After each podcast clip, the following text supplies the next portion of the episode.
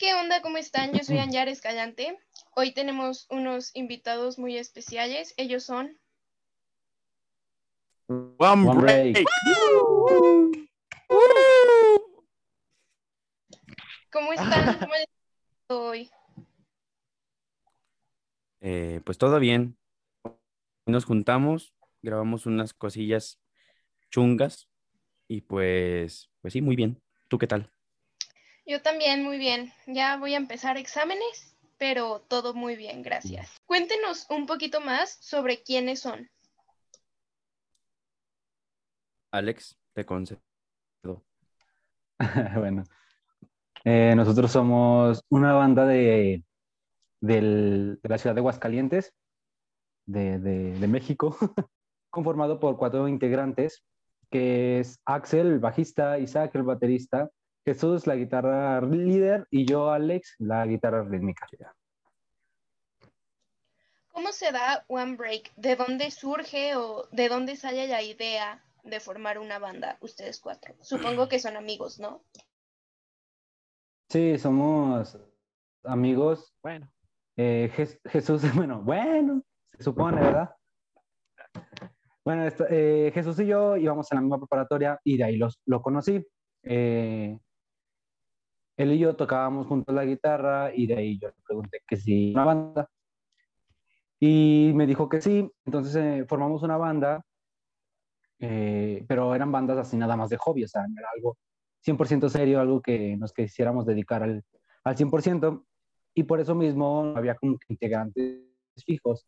Por ejemplo, habían semanas que estaba un, un baterista y luego a las otras semanas ya estábamos tocando con otros integrantes y así.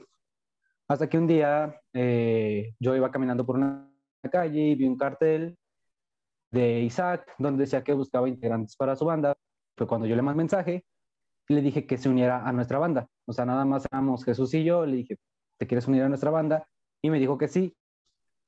Fue cuando entró Isaac que quisimos algo, que ha- hacer algo más serio porque él tenía esa idea de, de tener una banda mm, pues para llegar a lo más lejos posible. Entonces como que nos contagió esa idea y ya estábamos pues ya con la idea de, de llegar a ser grandes músicos. Isaac se tuvo que salir de la banda por asuntos personales. Fue cuando eh, yo le di a Axel que se uniera a la banda. Él estaba en mi salón de la preparatoria, entonces él accedió. Y llevábamos mucho tiempo como trío, o sea, demasiado. Yo creo que ya... Yo, yo pensaba que la banda ya estaba pues 100%, o sea, porque ya llevamos como trío. Yo dije, pues así ya nos quedamos, pero le mandé mensaje a Isaac, le dije que cómo iba con sus cosas, me dijo que ya estaba 100% disponible, entonces fue cuando le dije que, que si quería regresar a la banda y aquí estamos, Yeah. mucho texto. demasiado. Súper bien, no hay bronca. ¿Qué los motivó como tal a tomárselo ya como algo en serio, para ser profesionales? ¿Siempre fue algo que buscaron? Pues creo que, bueno, aquí ya estoy hablando más, em, dando más mi punto de vista. Pues yo desde los tres años probablemente estoy tocando la batería y desde los tres años quiero ser un músico. Yo creo que al igual que Alex y Salvador, como edades muy prontas, este, decidieron que era su sueño.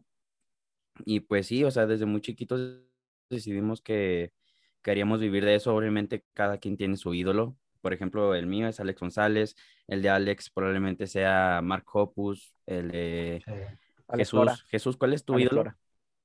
Alex Lora.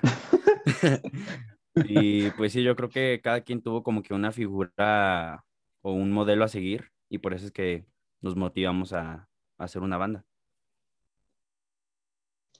¿Han considerado que su vida ha cambiado desde que comenzaron con la banda? O sea, tipo, eh, se empezaron a juntar más, empezaron a tener más estrés o no. Uf. Uf, sí, eso sí, de- cambió drásticamente nuestra vida. Como ya había, como ya había comentado al principio, Jesús y yo pues no teníamos nada de estrés, no había cambiado nada porque simplemente lo hacíamos de hobby. Pero ya al tomarnos esto más en serio, si era, bueno, yo digo que, y en mi punto personal, sí me ha causado demasiado estrés y ha cambiado drásticamente mi vida porque he dejado de ir a convivos familiares y con amigos por ir a ensayar o juntarme con la banda, cosa que no me quejo porque es lo que a mí me gusta, pero sí cambió drásticamente todo. O sea, el estrés sí te sube mucho por saber qué hacer para llegar a lograr lo que tú quieres. Por ejemplo, la fama no llega sola, tienes que hacer algo para llegar a ella y eso me causa un fuerte de hecho es aún más estrés porque ahorita lo estamos haciendo todos nosotros. O sea, por ejemplo, la producción de canción, pues obviamente es nuestro productor y todo eso, pero ya en todo lo que tenga que ver con administrativo, eh, publicidad, mercadotecnia, todo eso lo estamos haciendo nosotros, entonces por eso como que nos da una, una carga más. ¿Y cómo decidieron su nombre? Uf, qué historia. Vas, Alex, tú la cuentas mejor que yo. Pues, ok. Eh, la banda que teníamos, Jesús y yo, básicamente tenía un nombre súper feo. O sea, pasamos por muchos nombres. Me acuerdo uno que quería Jesús que se quedara, la que era la Ramona. increíble. no me gusta nada la Ramona. Pero así continuamos con varios nombres, o sea, teníamos que de Shiloh, ¿sabe qué teníamos por ahí? Pero cuando decidí eh, hablarle a Isaac, él tenía como que un nombre y pues me gustó a mí, o sea, dije, ah, pues, se ve cool. Era el nombre de Ok, nada más así. Entonces decidimos buscarle un significado a Seok para que la gente que nos preguntara, pues supiera qué significa y pasamos por muchos nombres. Por ejemplo, hubo un tiempo que se quedó One of a Kind, pero a nadie nos gustaba, era así como que un nombre que no nos gustaba de nada. Entonces decidimos buscar más a fondo una palabra o, o sí, o sea, buscarle un significado a, a las canciones, a las canciones hoy, al nombre. Y pues buscamos palabras que empezaran con O y que empezaran con K y nos decidimos por el One, o sea, siempre el One fue nuestra elección. Y con la K no nos gustó ninguna, entonces decidimos buscar una palabra que mínimo tuviera la K ya hacia el final. Y desde ahí surgió el One Break, o sea, buscando palabras que, que nos gustaran. Súper bien. ¿Les gusta lo que hacen? ¿Les gusta estar en una banda? Uf. Uy, uy, uy. Jesús, no respondí nada, entonces por favor, vas, amigo mío. Eh, yo digo, a mí, a mí en lo personal me gusta mucho, yo creo que en cada interior se nota, está muy bonito, es como si fuera una, literal como si fuera una relación, porque a veces nos tenemos que aguantar o así, luego los buenos momentos así. Pero está muy chido porque todos buscamos lo mismo y tenemos como el mismo enfoque. Y a la hora de estar juntos o hacer cualquier cosa está súper chido. Entonces, ¿Cuál era la pregunta? que si te gusta estar en una banda, güey. Ah, sí, sí me gusta. ¿Cuál era la pregunta? Perdón, me perdí. Sí, me gusta. Está muy chido, porque encima son con amigos y entonces no se toma tanto como... Un trabajo. Un trabajo está como un pasatiempo, pero que cada vez se va haciendo más formal.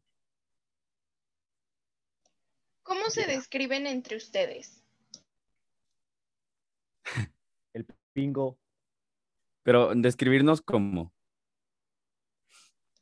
Si tuvieran que escoger una sola palabra para descubrir, describir a los otros tres, ¿cuál sería para cada quien?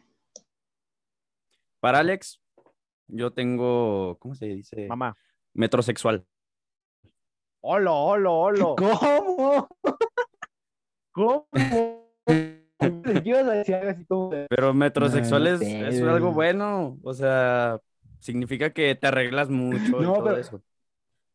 Importa mucho tu imagen. Que vas a decir algo así como de, algo así como de, eh, Ah, bueno, también, también. Algo así. Pero es que esas son dos palabras. O algo así. O bueno, líder.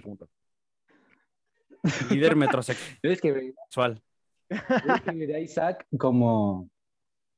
Mm, Ay, ahí se está tardando. Está bien enojón. ¿Enojón? Sí, eres muy sí, la verdad. Es el tío de la banda. Yo a, a Jesús. Uy, Uy, Jesús. Me dicen el Yo narcisista. le diría, lo describiría como desmadre. Bueno, sí. Sí. El Kurt Cobain. Kurt Cobain. eh, me respeto. y al Axel. No sé. Yo inocente. Inocente, sí, es muy inocente. Muy tímido. Bonito. Guapo. Lesioso. Me gusta. ¿Qué consejo le darían a alguien que está empezando a hacer música? Tapo. Bueno, eh, creo que uno de los consejos que yo daría, para empezar, ser originales, porque pues ya hay demasiada competencia en todo este mundo de la música y digo, todavía nosotros no sabemos mucho, pero lo poco que llevamos hemos notado que ya hay demasiada competencia, entonces tiene que haber como que algún este algo que te diferencie de las, de las demás bandas o de los demás artistas, si es que eres. Este, pero aparte de ser original, también tener mucha paciencia porque sí hay que machetearle Y la calidad. Machetearle, perdón. Calidad. Exactamente, también la calidad de lo que hagas. Todo lo que tienes que hacer debe tener calidad porque si no, pues no va a llamar la atención. Importa más calidad que cantidad. Muy bueno. Uf, pues Yo, yo otro consejo que les puedo decir es que no piensen que la fama les va a llegar solo. O sea, no es como que, por ejemplo, eso es lo que nos pasa, no, por ejemplo, a nosotros nos pasó y es lo que les pasa a muchas bandas de aquí de Aguascalientes, es que piensan que la fama les va a llegar sola y no empiezan a hacer nada.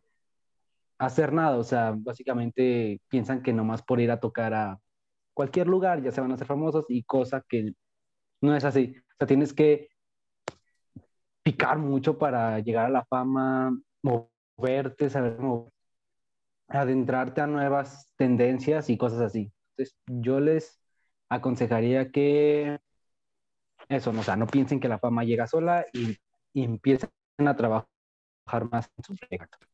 ¿Que no? Sí, Claro estoy, que estudian. que estoy, sí. Que primero es estudiar, sí. ¿Tienen alguna anécdota eh, curiosa? Que A ver, otra vez, otra vez, ¿no? otra vez, otra vez, otra Sí, vez. que todo lo- sin centrismos, Exactamente. sin ser la estrella principal de la banda. Que no se suban un ladrillo y se marien. Ándale, tú sí le sabes. Sí, no, eso es lo que pasa mucho aquí. ¿Cómo? ¿Cómo? Uy, uy, uy. ¿Cómo que se escuchó ahí el ro- Dos clásicas que tienes, hermano. A ver, ¿cuál es una y cuál es otra? Ya las... Ay, no. A ver, dime. ¿Anécdotas como banda? Eh, perdónenme, Pues es que me sacó de la llamada. Eh, va otra vez. Oh, oh. Sí, no era la pregunta completa, me sacó y entonces no la podía. A Era, ver. ¿les ha tocado alguna anécdota simpática o por el estilo en alguna tocada o concierto? Uf. Vaya. Pues, Hay demasiados. Ah, aviéntate una, Isaac, tú. Uno cada Cuéntala. quien. Cuenta, bueno, sí. sí. Em, yo la verdad de la que más acuerdo, de la que más me acuerdo es una vez que tocamos en Roxy, que es un tipo bar de aquí de Aguascalientes. Este, estábamos tocando Heartbreak Girl y había una parte en la que literalmente nada más tocaba Jesús. Él, no sé, no le gustaba la canción y por, por lo mismo no se la aprendió completa. Entonces, en esa parte que le tocaba tocar nada más a él, nada más escuchó como un golpe de cuerdas raro y hasta Alex hasta lo volteó a ver. Yo sí me No, acuerdo mucho de ese momento. feo. Todos se quedaron viendo a Jesús como de, ah, chis, iba la, la rola. Pero sí. Qué bello momento del Jesús. Y la isla San. Marcos ¿Qué pasa? que era un evento, uf. Uy, ese evento, ni me lo recuerdes. Pero estuvo Estuvo gracioso. o sea, gracioso, pero el- no había nadie. para empezar, nos citaron ahí en la isla San Marcos a las 12 Ay, sí. para hacer un soundcheck, soundcheck que nunca hicimos. Entonces nos tuvimos que esperar hasta las 5 pm para empezar nuestro show, pero sorpresa, a las 5 pm se acababa el todo. Entonces, cuando empezamos a tocar, no había nada de gente. o sea, Literalmente, con suerte, llegamos a estaban 10 nuestros familiares. personas. Y era mi Estaban familia. nuestros familiares. eh, es más, mi- mi familia ni. Entonces nada más estaba la familia de Jesús y la familia de Isaac. O sea, eran nuestros únicos, eh, ¿cómo se dice? Espectadores. Así es. Entonces empezábamos así a hacer locuras. Por ejemplo, como estábamos, se puede decir, desmotivados, decíamos, no, ya no hay que tocar, hay que tocar la siguiente. O sea, para saltarnos las canciones y Ya acabar. y, y ya acabar el show. Me acuerdo muy perfectamente de eso. En la última canción me acuerdo que estábamos tocando y a mí me habían dado un, ¿cómo se dice eso? ¿Un conector? ¿O ¿Cómo se dice? Un- un- Un receptor.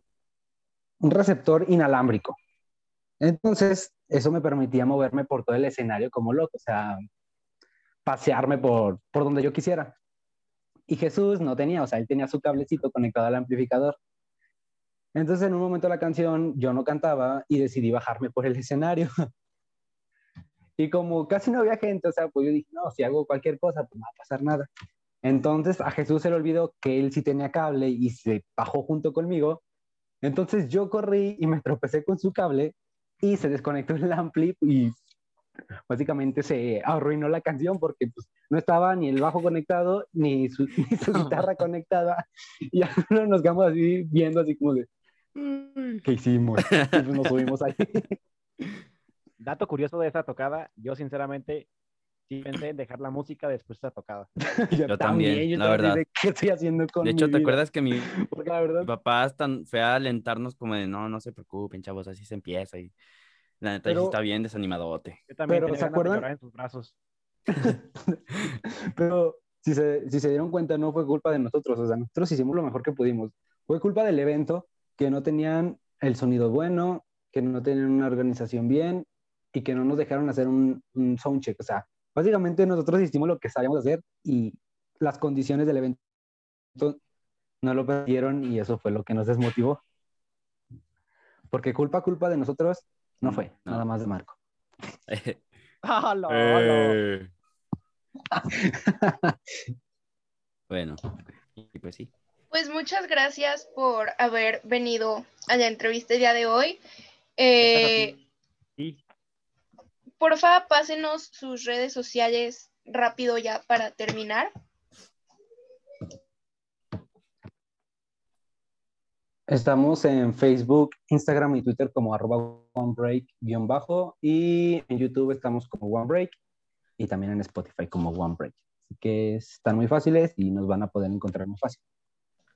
Ya. Ah, muchas A, gracias. men- a menos de que seas de Pekín. that's right. No, a ti. Gracias Adiós. por dedicarnos